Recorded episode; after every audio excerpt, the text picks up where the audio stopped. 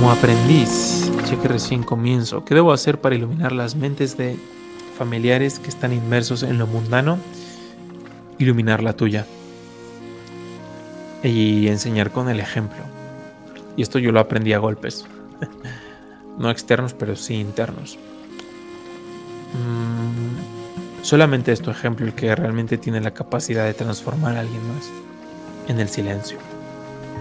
Yo cuando me di cuenta que todo lo que hablaba, todos los consejos que le daba alguien más de que medita, que lee esto, que lee aquello, eran recibidos, eran rechazados más bien. Dije, pues no, no, no es, no es posible. Y también me di cuenta que me estaba confundiendo y simplemente se me estaba olvidando hacer mi propia práctica por querer, según yo, despertar a los demás. Después me di cuenta que estaba eh, más dormido que un animal en hibernación y dije, no, hay, que, hay, trabajo que hacer. Todavía no es lo mismo que soy consciente de que puedo estar medio soñando, pero todavía a veces me gusta estar durmiendo. Todavía a veces me encanta lo que el sueño tiene para ofrecerme.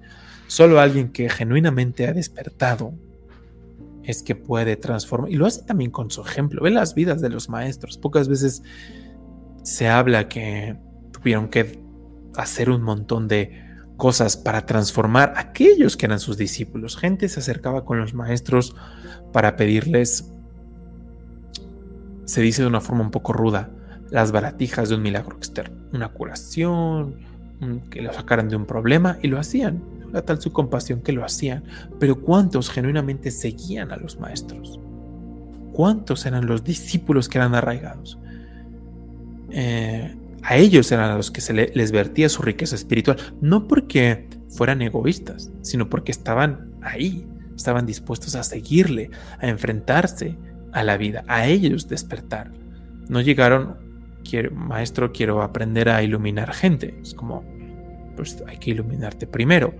Y alguien, yo creo, yo creo, mm, uno no quiere ser un maestro, cuando tú estás en tu, en tu viaje espiritual, no creo, la verdad, no sé, que quieras ser un maestro. ¿Para qué quieres ser? Digo, no, no que lo seas tú, pero me, me ayudaste a traer una idea que puede ser muy relevante. Quien quiere ser un maestro, yo creo que ahí va a haber muchas cosas que trabajar. Y todo, puede que todos pasemos por esa por esa etapa en nuestro sendero, que aprendes algo. Y no es que estemos, no somos malintencionados, pero a lo mejor esa emoción está muy, eh, muy elevada, decir, wow, esto que aprendí, esto nos pasa, inmediatamente quieres compartir aquello que te está ayudando, pero es muy fácil confundirnos y decir, ahora quiero ser un maestro, quiero ser esto, no, quieres despertar, quieres experimentar a la divinidad. Yo, por ejemplo, creo que nunca mi, hablo con tanto un poquito de mí que mi objetivo nunca sería el de ser un maestro. No. No. ¿Para qué? Y sé que no estoy ni siquiera a los talones. Quiero en mi propio sendero ir caminando poco a poco y experimentar a Dios. Mm, aquellos discípulos, y he tenido la oportunidad de conocer a gente que literal parece que se salieron de los Vedas no te hablan de ellos, te hablan de su maestro y te dicen, ve a mi maestro, ve a mi maestro, y es mi maestro, y es mi maestro. No, yo soy un simple devoto y tan, tan humildes, tan que ni siquiera necesitan hablar por este magnetismo espiritual que solo te sientes como atraído a esas personas, no para hablar, solamente para estar ahí, que quieres estar ahí. Y cuando hay alguna interacción te hablan de su maestro. no, es que mi maestro y él es, es. A ese estado que podrían ser considerados ya como maestros. Yo soy un discípulo y, y, y demás. Y gente que de verdad te digo que te dejan sin, sin palabras. Alguien como yo que me gusta hablar, que me encanta el conocimiento y las historias y demás ante la presencia de dos, tres, solamente quieres estar ahí. Y también es una maravilla porque te das cuenta de todo lo que a ti te hace falta por trabajar. ¿no? Son un ejemplo muy, muy bonito y no te... No sé, no sé, no, no, no, no podría describirlo ni lo quiero intentar, pero volviendo al punto, yo no intentaría despertar ya a nadie. Si quieres experimentar un poquito en cabeza ajena, lo mejor que puedes hacer por los otros es modificar, corregir tu comportamiento, enseñar con tu ejemplo, no porque quieras enseñar, sino porque estás en un proceso maravilloso de transformación que te lleva más y más y por añadidura, gente va a aprender, gente va a, va aunque no te digan nada, aunque no te agradezcan, no necesitas eso, gente va a empezar quizá a emular cierto comportamiento, comportamiento virtuoso, bondadoso, humilde, en silencio, y alguno que otro a lo mejor se va a interesar y te va a decir, oye, ¿por qué, qué hiciste para cambiarte tu arrogancia? Y es una prueba bonita porque a veces te vas, ¿cómo que mi arrogancia? Yo era, yo era arrogante y me estás juzgando. Y es, no, es gracias porque alguien está viendo que hice algo bien que tenía o era muy arrogante y ahora me ven menos. ¡Wow! Gran victoria espiritual. Para todas las personas que les juzguen su sendero espiritual, pregúntense y están intentando practicar, están mejorando su comportamiento, están practicando el silencio, están cambiando la dieta y alguien más les está juzgando su sendero espiritual, sobre todo en casa, esto se da en familia. Pregúntate, ¿mi comportamiento, estos cambios que estoy haciendo representan una amenaza para esa persona? Piénsalo de esta manera. Esa persona que te está juzgando lo hace porque antes la cosa era relativamente armoniosa debido a que se compartían creencias, hasta cierto punto aceptaban un estilo de vida similar. Esto no quiere decir que todo era color de rosa, pero aceptaban ciertos términos. ¿Y qué es lo que está pasando ahora? Empiezas a cambiar. Sabes que la vida espiritual no es un sistema de creencias. Puede que la creencia nos ayude en un principio, pero poco a poco va de modificar comportamiento. De repente te alejas de ciertas personas, te alejas de ciertos ambientes. Puede que quieras modificar tu dieta, puede que quieras hacer un poquito más de ejercicio, puede que empieces a meditar, que empieces a guardar un poco más de silencio. ¿Qué es lo que quieres de la vida espiritual? Purificarte para experimentar cada vez mejores estados, estados superiores. Así que cambios profundos sobre, sobre todo las demás personas que tienen ciertos estilos, ciertos hábitos que tú compartías esos hábitos, de repente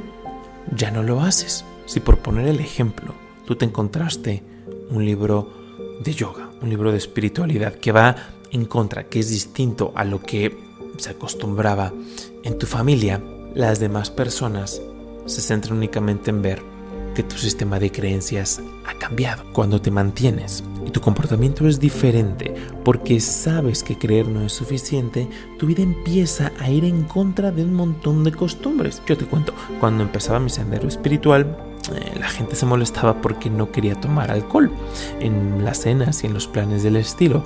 Al principio yo no entendía lo que estaba sucediendo y dije, bueno, pero es que no le estoy prohibiendo a, a nadie que, que lo haga se me hacía extraño que la gente reaccionara de una forma un tanto negativa porque yo no quería hacerlo. Hasta que después de bastante tiempo reflexionando, me di cuenta que hay rechazo. Pero ¿qué crees? No te están rechazando a ti, en apariencia lo están haciendo. Es un mecanismo de defensa interno. Cuando alguien que tú has frecuentado durante muchos años, que puede ser incluso de tu familia, tiene este mismo hábito que tú, tú refuerzas el comportamiento de la otra persona. La mente afirma, dice, sí, hay más personas haciendo lo mismo que yo estoy haciendo. También están experimentando placer. Esto es una conducta de ir reafirmando la experiencia de las otras personas. Nos hace sentir cómodos. Es normal hasta cierto punto, es parte de la naturaleza humana. Y concluimos, esta acción está bien porque veo que los demás también la aceptan. Los seres humanos, buena parte de nuestra vida va de buscar aceptación. Yo sé que la cosa puede tener sus matices y a veces es bastante más negativa e increíblemente conflictiva, pero asumamos un estado relativamente armonioso, en donde tú dices, simplemente encontré algo que es mejor para mí. Lo que la persona está haciendo es defender aquellas preciadas cosas que le dan placer. Por eso es que el comportamiento de una persona que está haciendo su esfuerzo espiritual puede ser una amenaza para alguien más. La otra persona te estima, te quiere. No, no es que te quiere. Insisto, estamos hablando de un buen escenario aquí. Si son tus papás, por poner el ejemplo, te quieren, que sí quieren lo mejor para ti. La cosa es que están defendiendo su sistema de hábitos, su sistema de creencias, aquello que les da seguridad y probablemente placer. Basta con hacer un ejercicio de reflexión, de observar. Pero para esto tienes que retirarte un poquito, retirar tus emociones, porque si nada más nos enganchamos y peleamos y defendemos y debatimos, no llegamos a nada bueno. Y es lo que vamos a ver a continuación. El crecimiento implica cambio. El cambio requiere tensión y la tensión duele. Y lo primero que las personas solemos atacar son los sistemas de creencias. Ahora hace yoga, ahora medita, son tonterías, son puros inventos. La persona que está haciendo los cambios, tú a lo mejor eres el daño colateral del mecanismo de defensa de tu ser cercano, de tu amistad, de tu familiar, de quien sea que te esté o sientas tú que te esté juzgando. Es asombroso cómo funciona nuestra mente, pero también es asombroso cómo tú haciéndote hacia atrás, puedes comprender y por eso es que puedes permitir que nazca la compasión. Más que responder con otro ataque que te va a degradar a nivel espiritual porque te va a llevar a experimentar inestabilidad, estrés y luego cuando te sientes a meditar solamente vamos a estar recordando esos debates y esas peleas, es compasión, compasión. Y eventualmente al tú practicar la compasión, al no ser un instrumento más de pelea que, que, permita que haya un pique ahí, al tú llevar a cabo esa práctica virtuosa, eventualmente, sin que lo quieras, porque ya quererlo es una práctica egoísta, pero puede que años más tarde, probable, probablemente, esa persona te diga, oye, te veo más feliz. ¿Qué hiciste? ¿Y qué estás haciendo? Y ahí ya te está dando autoridad. Y puede ser alguien mayor que tú, en ese momento esa persona ya es receptiva, porque ya vio un comportamiento consistente a través de los años probablemente, que ahora sí dice, wow, fíjate que mi, mi hermana, mi hermano, mi hijo, mi lo que sea, cambió su vida por completo y es una persona más dichosa. Todo últimamente va de ananda, de dicha de experimentar eso. Cuando experimentas eso, eres un reflejo. Se oye medio poético, pero literal uno empieza a brillar, imperceptible para los sentidos. Pero este es el magnetismo espiritual y la gente es atraída. Te preguntan, oye, ¿qué estás haciendo? ¿Cómo puedo hacer eso que tú estás haciendo? Y si preguntas por qué, a lo mejor dicen, es que ya no eres tan arrogante como eras antes. Es que ya te veo que hasta cosas que pueden ser evidentes, es que bajaste un buen de peso. a lo mejor el tema empieza por ahí, ¿no? Por cambiar la dieta pero tú ya tu comportamiento te dio autoridad a los ojos de esa persona. ¿Qué es lo fácil? Reaccionar. Voy a defender mi sendero espiritual. ¿Cómo se atreve este, esta persona de esta religión de la edad antigua, de la edad oscura, que solamente es un dogmático, dogmática, que pa, pa, pa, te empiezas a pelear? ¿Y qué pasa? Caemos en la espiritualidad del libro. Vas a utilizar tu libro y tu poder intelectual con la poquita información que acumulaste para dejar en evidencia a esa otra persona. Y si lograste que esa otra persona quedara en evidencia, ¿qué va a experimentar? Dolor, porque la vas a lastimar. ¿Es una cualidad espiritual? No. Estamos quedando nosotros en ridículo con nosotros mismos, porque no estamos dando pasos hacia adelante. Creemos que lo estamos haciendo porque tu capacidad para acumular libros es mucho mayor, pero en realidad no diste varios pasos hacia atrás, diste un enorme brinco con grúa hacia atrás, porque permitiste que las cualidades más lamentables surgieran y el practicante espiritual va de todo lo contrario.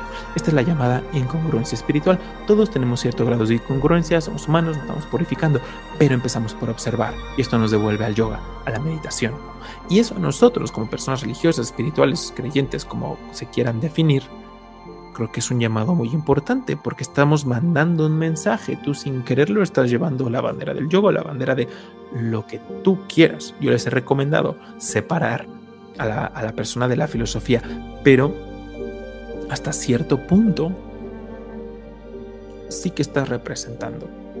Hasta cierto punto. Habrá gente que sí logra hacer esta distinción de separar a la persona de la filosofía, que creo que es lo más sano, pero, pero, si tu papá, por ejemplo, es ateo y te está ridiculizando tu sendero espiritual y tú estás hablando que si yoga, que no sé qué, pero tu comportamiento deja mucho que desear, solamente va a utilizar eso para decir es que ves, eres un irresponsable de que te sirve ser espiritual, si eres irresponsable, si no haces esto, o si eres un, o si pues, eres un glotón, o eres glotona y no sé cuánta cosa, y, y tu padre, que tal que es un ejemplo de comportamiento virtuoso y es honesto y es, es, es veraz, es tranquilo, pero es ateo. Puede haber gente atea que su comportamiento deje en ridículo el comportamiento de gente que se llama a sí misma espiritual o religiosa. Y, es generalmente precisamente por esto por lo que esa gente atea dice no gracias, porque observan, observan la vida de las personas y dicen, híjole, tú eres espiritual, yo no quiero nada que ver con eso. Si se dan cuenta cómo la persona en este caso que puede estar hablando muy bonito del yoga, pero su comportamiento deja que desear, es una bandera. El mensaje que le está mandando, en este caso al padre ateo, es un mensaje de decir el yoga es una tontería. Con estos ejercicios podemos entender muchos de los conflictos que hay en torno a religión, espiritualidad y demás.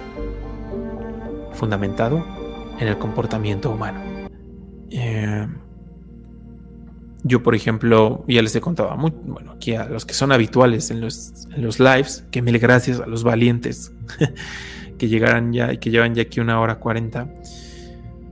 Yo les he dicho que cuando me di cuenta que no era una buena práctica andarle imponiendo ahí a los demás y que tienes que meditar, que tienes que leer esto, para mí YouTube fue como una, que le abrió una lado porque me puedo expresar libremente y quien resuene se acerca, ¿sabes? O sea, quien quiere le da clic y pasa tiempo aquí con nosotros y hoy somos una comunidad ya, pues, que para mí el número es impensable, de verdad impensable. Y ni siquiera quiero pensar en ello porque no, simplemente es gratitud y, tratar de servir de la mejor forma.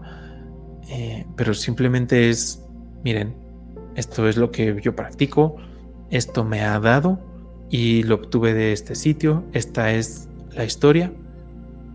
Espero pueda hacer por ustedes lo que ha hecho en mí. Y el crédito es de ustedes y de la divinidad que vive en ustedes. De mí, nada.